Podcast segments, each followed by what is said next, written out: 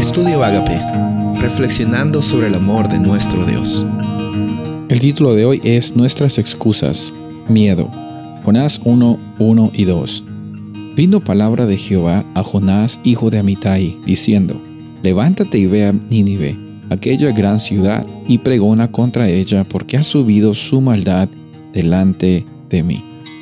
Durante estos días vamos a estar hablando acerca de la historia de Jonás cómo es que Dios usó a Jonás para ir a predicar a esta nación de Nínive.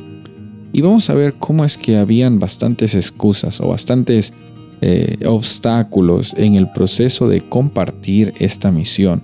Y vamos a encontrar también que esos obstáculos probablemente son comunes en la vida de los creyentes de Jesús, cuando no tienen claro que la misión de Dios no es algo que tienen que hacer, sino es una experiencia que les toca vivir. Como leímos al principio, Jehová interactúa con Jonás y le dice que vaya a predicar esta ciudad de Nínive. Ahora, Nínive en aquellos tiempos era la capital del reino asirio, una ciudad grande, una ciudad que en su tiempo de prosperidad era una de las ciudades más grandes de aquellos momentos.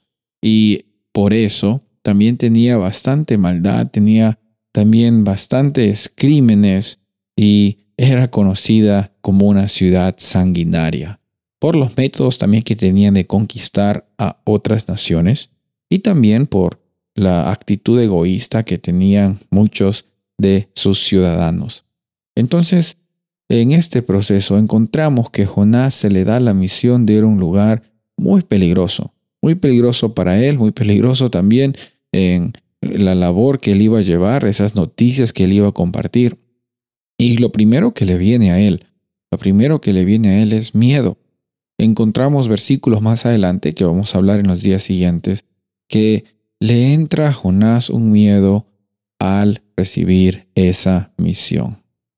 Bueno, es fácil para el ser humano sentirse con miedo cuando no reconoce que su llamado no es de resolver problemas, sino es solo vivir en cada momento de acuerdo al llamado el cual se le ha sido dado por parte de Dios. Tú y yo tenemos la misión de compartir sin miedo acerca de las buenas noticias de salvación. Eso no significa de que tú y yo tengamos que llevar estudios bíblicos con todas las personas con que nos relacionamos. No.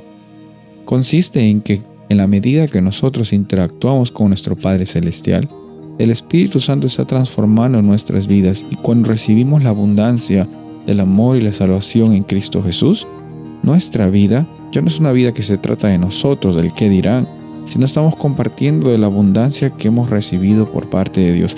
Y el miedo no tiene lugar, el temor no tiene lugar cuando estamos llenos del amor de Dios. Soy el pastor Rubén Casabona y deseo que tengas un día bendecido.